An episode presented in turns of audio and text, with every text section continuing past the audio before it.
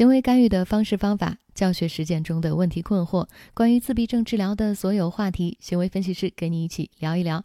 Hello，大家好，这里是 ABA for Life 第四十二期节目，我是思慧。大家好，我是凯蒂。那今天呢，我跟思慧要跟大家聊一个比较轻松的，然后比也比较有趣的话题。嗯，是的，也是因为前几天呢，有一位老师，呃，咱们国内的老师。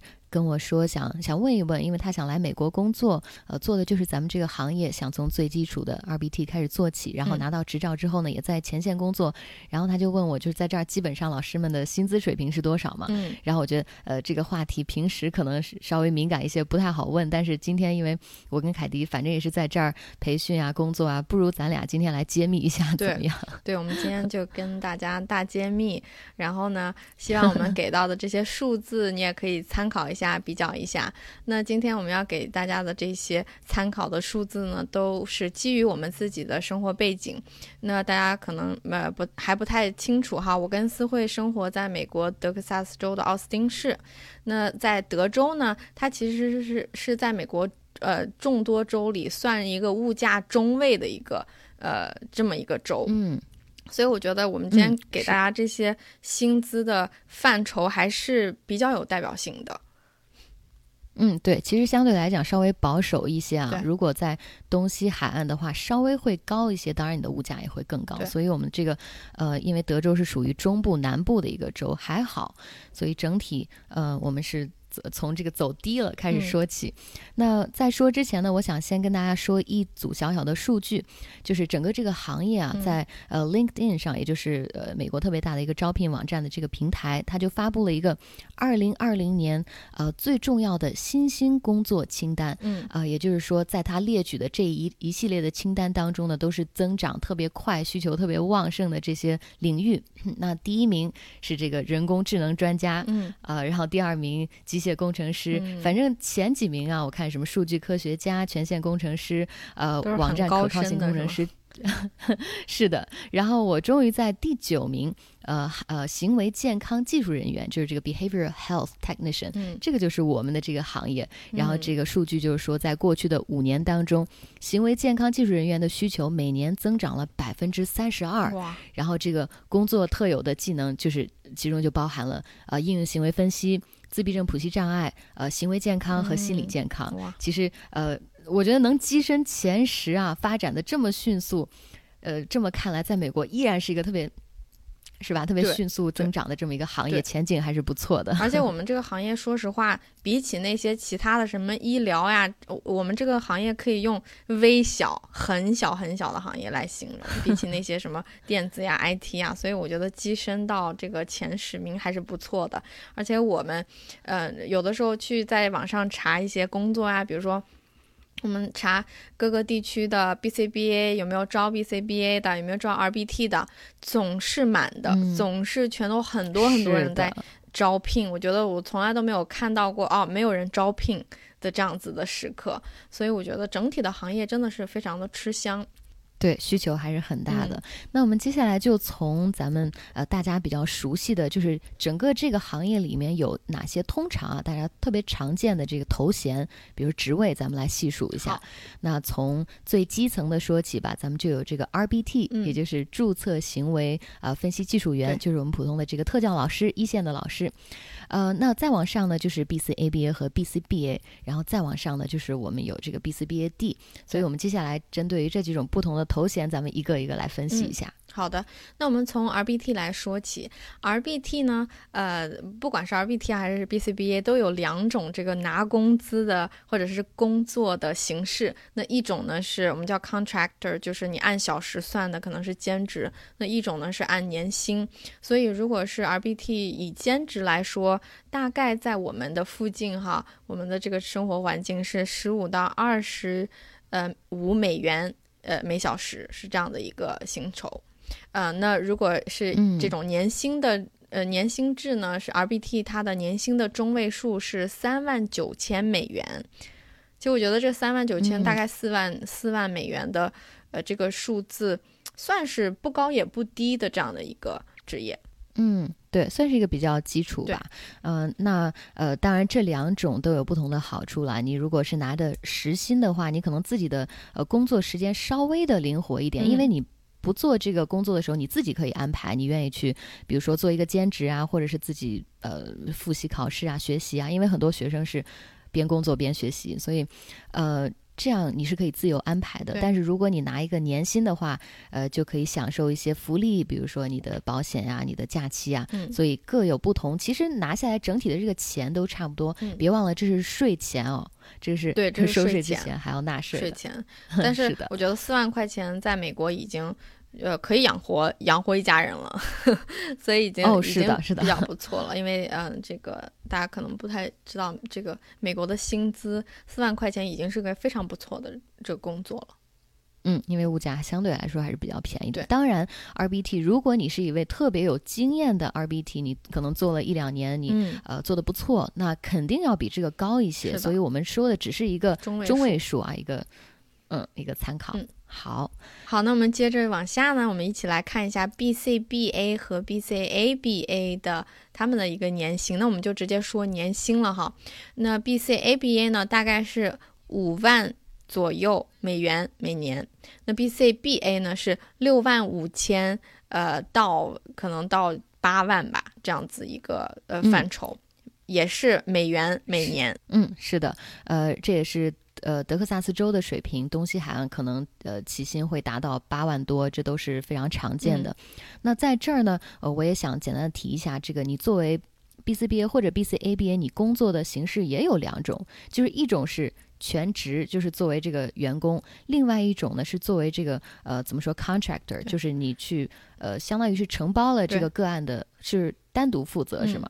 所以这两个凯蒂，你能不能跟大家介绍一下，大概有没有什么利弊？对，会有什么不同？呃，我那我的第一份工作呢，就是一个 contractor，就是一个承包的。那一如果你是一位承包的这个 BCBA 呢，是你的这些个案所有的东西都要你自己去支持，但是呢，同时也是非常的灵活。那你呃，客户就是这个家长，你就可以跟呃家长每天的去交流，你也没有上司，你可能呃这个公司会给你配备一个。比你经验更高的老师或者是 BCBAD 去咨询一下，但是呢，不会有很多很多的支持，就是你自己要去呃找一些你需要的资源。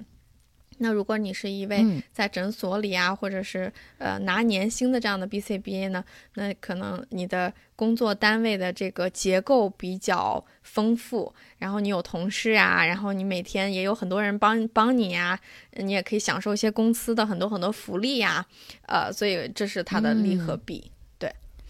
然后给我的感觉是不是作为这个承包的负责人的话，可能自己比较独独立一些，是不是有点感觉跟别人有点分分开了的感觉？基本上你见不到别的同事，只有可能一个月一次开会的时候才能见到别的，呃，别的 BCB 你的同事这样子。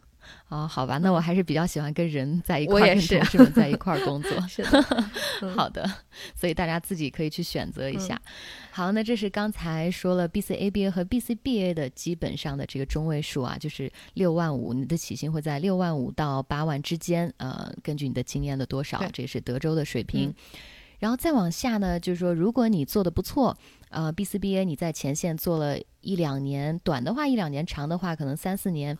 做的很好的话，可能会被提升，呃，提升为这个诊所的总总督导，或者说，呃，clinical director，就是总的一个指导。对，嗯，呃，如果是这样的话，你的工资水平大概是多少呢？那如果是机构的临床总督导呢，就是管所有的你的 BCBA 的这样子的一个临床总督导，他的年薪是八万左右到十万，八万到十万左右。嗯，那这个要需要你有一些经验吧，可能至少得四五年，至少哈。那如果是十年的话，那那肯定是一般都是临床督导。是的，很多时候这个职位是由这个 BCBAD，我们在这个职位上看的比较多。当然，如果特别呃非常强劲的一位选手，如果是三年。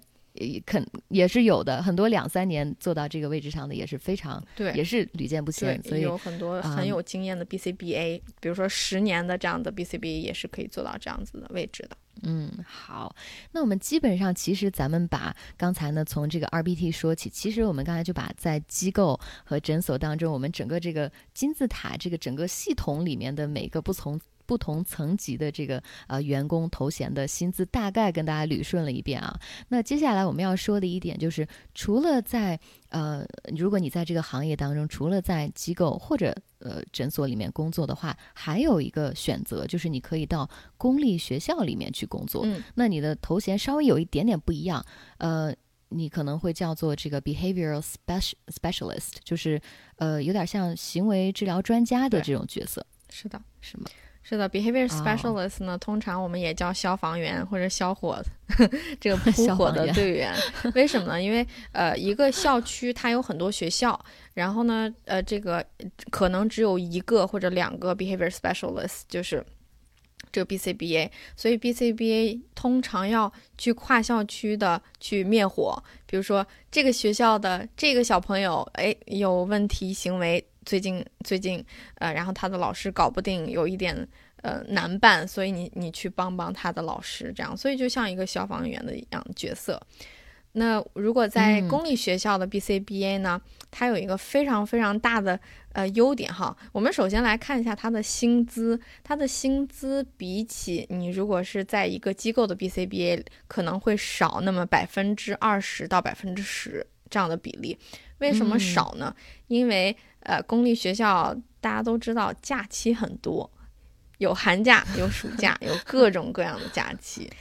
对，好吧，是，所以还是挺好的呀。如果是只是少了百分之十，然后好像是有一年是不是一百多天都在放假？是的，是的，大大小小寒假、暑假。是的，有一份那个公立学校的呃日历哈，他们一年上班的时间大概有呃一百八十多天左右。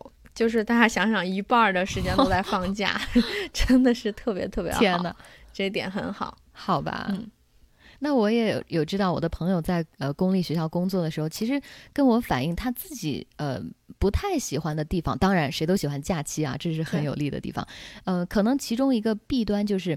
嗯，你并没有像在机构工作一样有非常呃系统的一个你工作的时候，比如说你来设计方案，谁来帮你执行？执行的时候你督导他有什么问题，及时去处理。你的个案可能就在八到十二个之间，少的话有六个，多的话可能十二个。那如果在公立学校工作的话，你的这个个案的数量就没边儿了，可能就是二十个、三十个，可能更多，并且呢，你和呃你和其他同事之间的关系就不是就不是一个上下层级的关系了，而是一个嗯可以说是相互合作，因为。呃，对，这个孩子在公立学校的某个班级里，你可能过去处理一些问题行为，同时你要跟普校老师去合作。哎，那怎么样？我们两个一起帮他，所以是一个小小的团队。那可能在这个团队之间交流着就没有那么，呃，就是你你说出来一个建议什么的，因为你要考虑你们并不是上下级的关系，所以可能有些你执行的这些措施，你可能在推的时候。可能会遇到一点点阻碍，当然这是我跟身边朋友聊的时候，可能也是一些个别现象吧。所以这个还是很大不一样的。对，所以真的是在诊所里、在机构里工作和在学校里工作，有利也有弊，呃，互相都是有利，两个都是有利都有弊的这样的一个关系。嗯。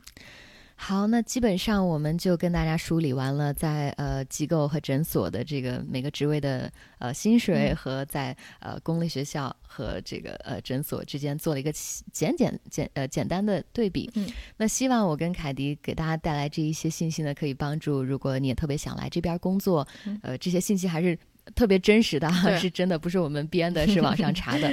那呃，我们也希望有更多的人能够进入到我们的这我们的这个行业，因为。毕竟需求还是特别大的，呃，虽然说其实整体的工资，我们放眼看看上去啊，跟其他行业相比，其实做我们这个行为分析、这个行为治疗的这个行整体行业工资不算是高，说实在话不算是高的，可能属于一个中等啊，甚至是中稍微偏低一点。但是我觉得整体在做的时候呢，你可以在工作当中找到很多，对吧？实现很多自我的价值，然后能够帮助更多的孩子和家庭。